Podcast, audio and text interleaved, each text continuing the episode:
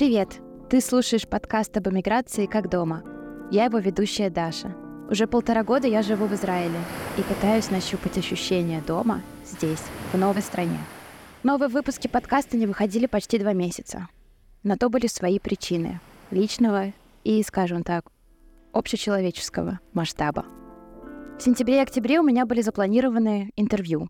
Еще я хотела сделать выпуск про отношения в эмиграции, Хотела рассказать про изучение иврита и как новый язык влияет на мироощущение. Но который раз я построила планы, тем самым рассмешив Бога. Казалось бы, можно было чему-то научиться, Даш. Ведь в феврале 2020 года со всем миром случился ковид. Ты вообще такое помнишь? Казалось, жизнь никогда не будет прежней. Человечество объединилось в борьбе с общим врагом. Я же заканчивала университет и пыталась понять, что мне делать, со своим дипломом, который, кажется, никому, кроме моей матери, не был нужен. Но осенью 2021 года я, наконец, устроилась на нормальную работу в рекламное агентство в Москве, начала получать нормальную зарплату и даже осуществила свою маленькую мечту. 7 февраля 2022 года я отметила свой день рождения, пригласив своих друзей в ресторан в центре Москвы. И чистым сердцем сказав им, ребят, можете заказывать все, что хотите.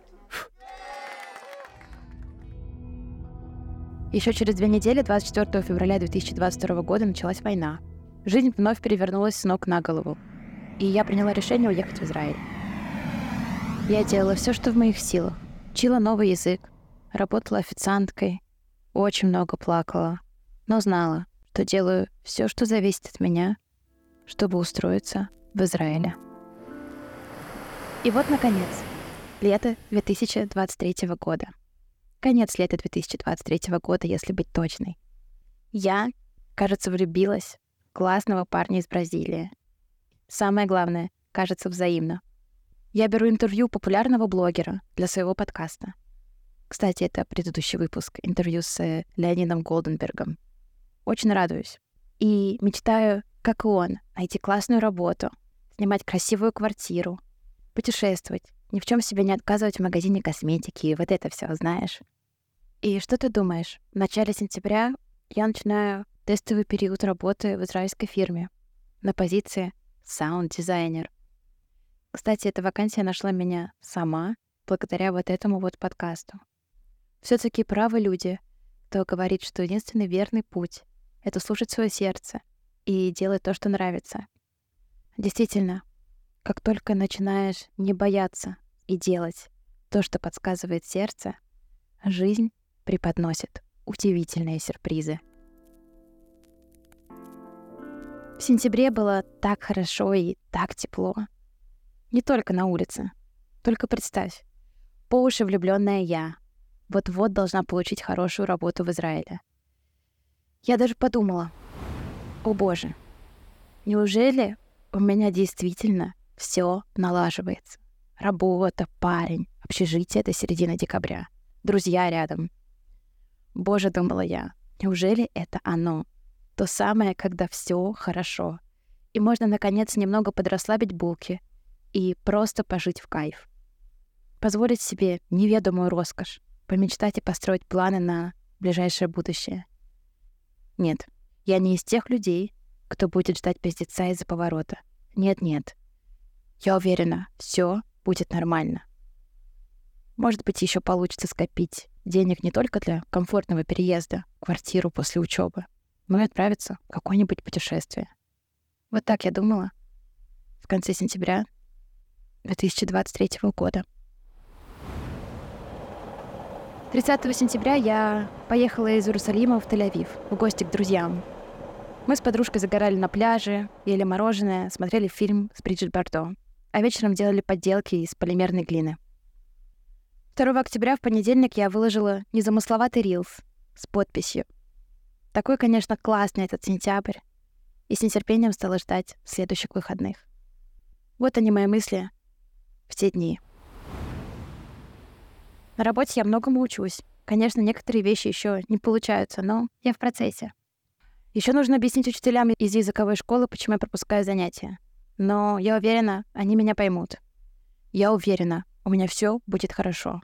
Никакого ужаса из-за поворота. Нет, все будет нормально. Я заслужила хоть немного спокойствия.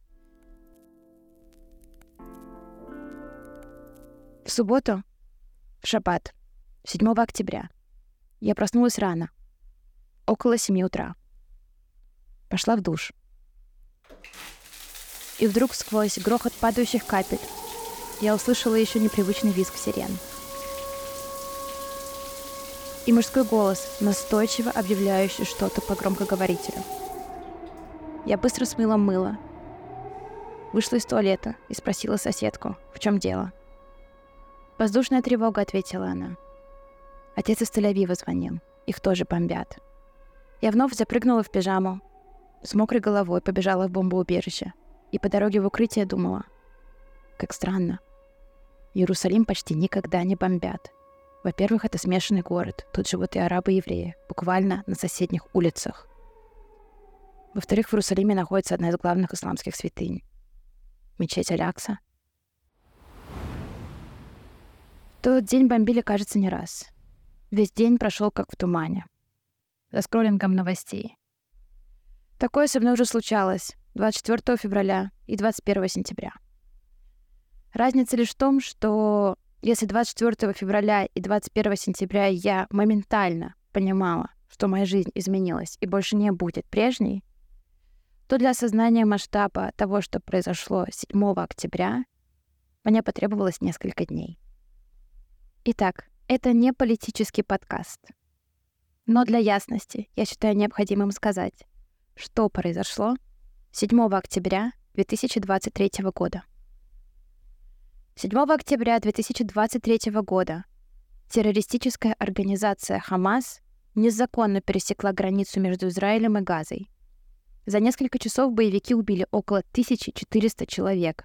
Среди них евреи, израильтяне, израильтяне-арабы, рабочие из Тайваня, у которых даже не было израильского гражданства, граждане других государств.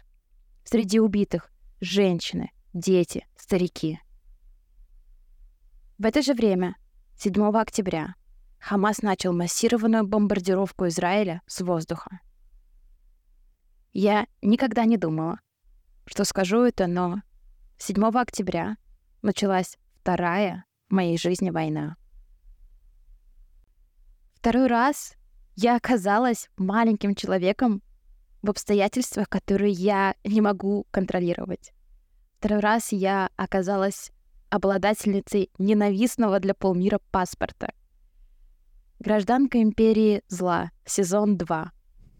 Знаешь, говорят, что жизнь, она ведь как кино, и жизнь каждого человека — это фильм. Так вот, интересный же сценарий мне достался. Как сказал бы Слава Комиссаренко, зато не скучный.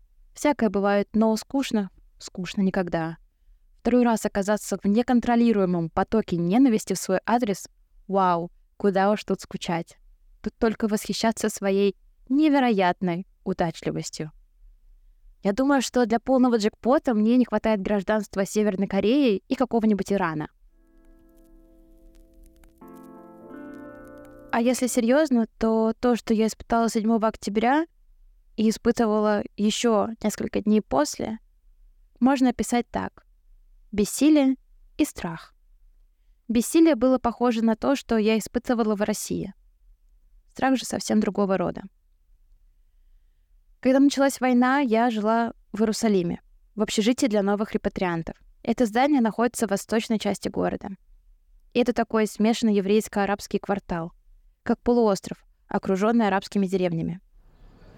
Каждый день я слушала азан, призывы на молитвы из мечетей — из окон я видела фейерверки, которые соседи, арабы, запускали, празднуя какой-нибудь удачный теракт и смерть израильтян.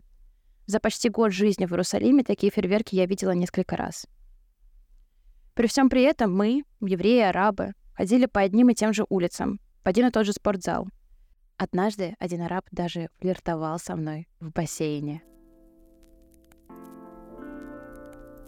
Но в целом обстановка 7 октября была, мягко говоря, тревожная. Главный страх, что арабы из соседних деревень, то есть люди, которые живут буквально на соседней улице, захотят поддержать действия террористов Хамас и начать войну изнутри Израиля. Я не выходила за территорию общежития дня три после начала войны. Лишь на четвертый день после начала войны я решила сесть в автобус. Нужно было в аптеку. Боязнь общественного транспорта — эдакий вьетнамский флешбэк. Память о том, что происходило в Израиле в начале 2000-х, а именно интифада. Времена, когда террористы-смертники садились в израильский общественный транспорт и подрывали себя вместе со всеми пассажирами. Одна из моих знакомых, кто выросла в Израиле, рассказывала, что когда она училась в школе, ты действительно не знал, доедешь ты сегодня на автобусе до школы или до работы, или не доедешь. И все так жили. Когда я села в автобус, он был предсказуемо пустым. Я доехала до аптеки, вернулась домой, и только спустя еще через несколько дней решилась выходить на маленькие прогулки рядом с домом. И то только по еврейским улицам. К счастью, все было спокойно. Даже без фейерверков по поводу 1400 убитых израильтян, изнасилованных женщин и разрушенных семей. Первую неделю после начала войны меня спасала работа и моя влюбленность. Я даже помню, как сказала психологу, где-то в десятых числах октября. Знаешь, я снова оказалась в эпицентре трагедии нечеловеческого масштаба. Но при всем при этом я чувствую себя счастливой. В коем-то веке передо мной замаячила перспектива какой-никакой финансовой стабильности. Но самое важное, что в соседней комнате меня ждет человек, которого я буду обнимать и целовать сегодня весь вечер. Да, мои мысли в тот момент примерно такие. Пиздец пришел, но я с ним справлюсь. Ведь у меня есть отношения и работа. Как я уже сказала, в сентябре я начала работать саунд-дизайнером. Сначала несколько раз в неделю, но к концу сентября я вышла на полную ставку, то есть стала работать 5 дней в неделю. Когда я начала работать на полной ставке в языковой школе, где я живу, были каникулы, которые должны были закончиться 8 октября, но были продлены еще на полторы недели. Тем не менее, где-то в середине октября вопрос, как совмещать учебу и работу, встал ребром. И, к сожалению, совмещать было невозможно, так как работа и учеба начинаются в одно время — в 8 утра. Тебе, наверное, хочется задать мне вопрос. А почему я вообще начала работать во время учебы? Справедливо. Попытаюсь объяснить. Как я уже сказала, эта вакансия нашла меня совершенно случайно. Представляешь, мой будущий начальник просто написал мне в Фейсбуке и сказал, что ему понравился мой подкаст и предложил сделать тестовое задание в качестве саунд-дизайнера. Именно вот так я нашла свою нынешнюю работу. И да, если честно, я до сих пор не верю, что так оно бывает. Не попробовать было глупо. Я попробовала. И неожиданно для меня все получилось. А теперь представь, ты живешь в новой стране, целый год учишь новый язык. Ну а что такое для нового языка один год? Языка, который даже отдаленно не похож на твой родной. Да что там на родной? Он даже на английский не похож. Ах, да, я же еще не носительница английского языка. Ну, то есть, это не мой родной язык. А учитывая, какое огромное количество людей из Америки и Великобритании живет в Израиле и также ищут работу, ну, в общем, не скажу, что работодатели выстраивались за мной в очередь. Нет, конечно, можно еще было там год поработать официанткой. Ну скажи, вот ты бы отказался или отказалась от интересной, классной работы с перспективами только потому, что придется пропускать уроки иврита. Ну вот и я не смогла отказаться.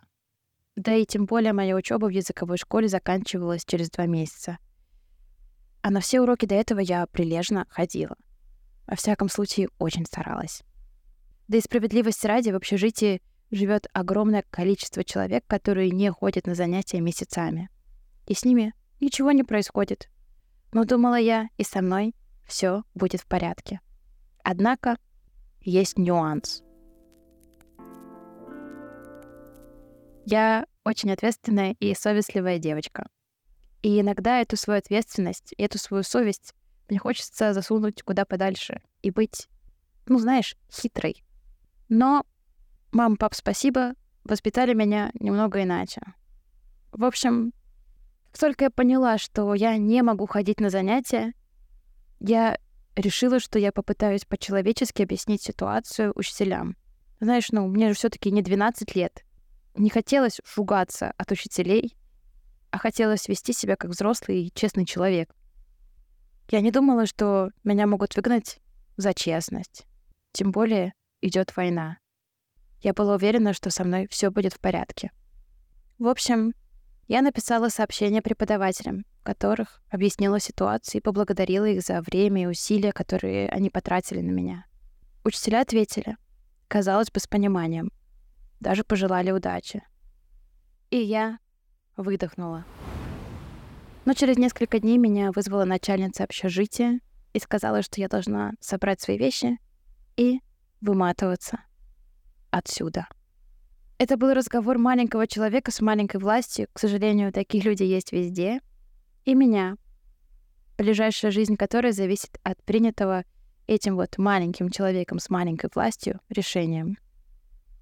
И какие бы доводы я не приводила, и как бы чисто по-человечески не просила разрешить мне остаться в общежитии, комендантша была непреклонна.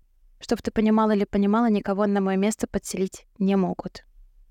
Я, в свою очередь, заплатила за жилье вплоть до середины декабря.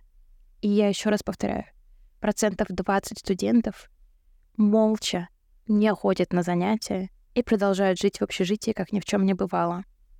То есть моя ошибка заключалась в том, что я сказала правду учителям, потому что, ну знаешь, я их уважаю, вот это все. Напоследок комендантша сказала мне следующее. «Думаешь, мне легко выгонять тебя во время войны? Ты не представляешь, какая сложная у меня работа». Все это случилось 20 октября, через две недели после начала войны. В дни, когда Израиль бомбили каждый день, и каждый день звучала воздушная тревога.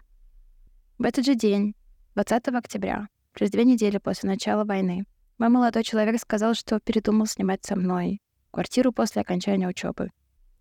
Вот так снова, за один день, я потеряла представление о том, каким оно будет. Мое ближайшее, прекрасное будущее. Я пишу этот текст 30 ноября. Мои отношения с красивым бразильским парнем завершились. Это вот такая мягкая и нежная формулировка — но, если честно, на душе у меня до сих пор скребут кошки. Так, подожди, это все еще довольно мягко.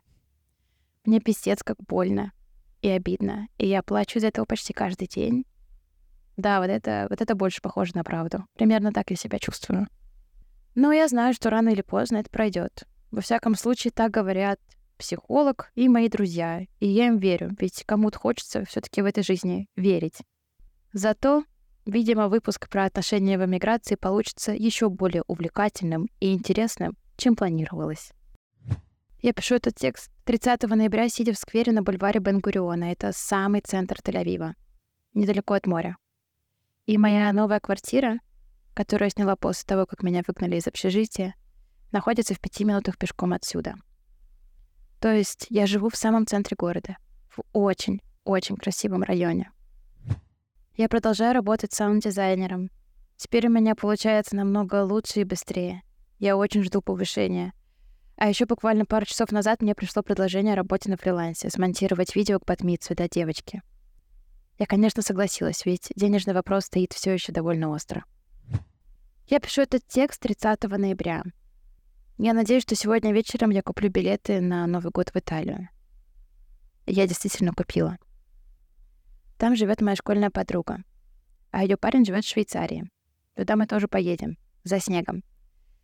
От одной мысли, что в этом году я увижу снег, мне становится так хорошо. Я не видела снег почти два года. Я очень соскучилась. И я знаю, что я буду валяться звездочкой, лепить снеговика, играть в снежки. Деньги на билеты в Италию — это подарок от моего папы на Новый год. Он позвонил мне как раз после расставания с парнем.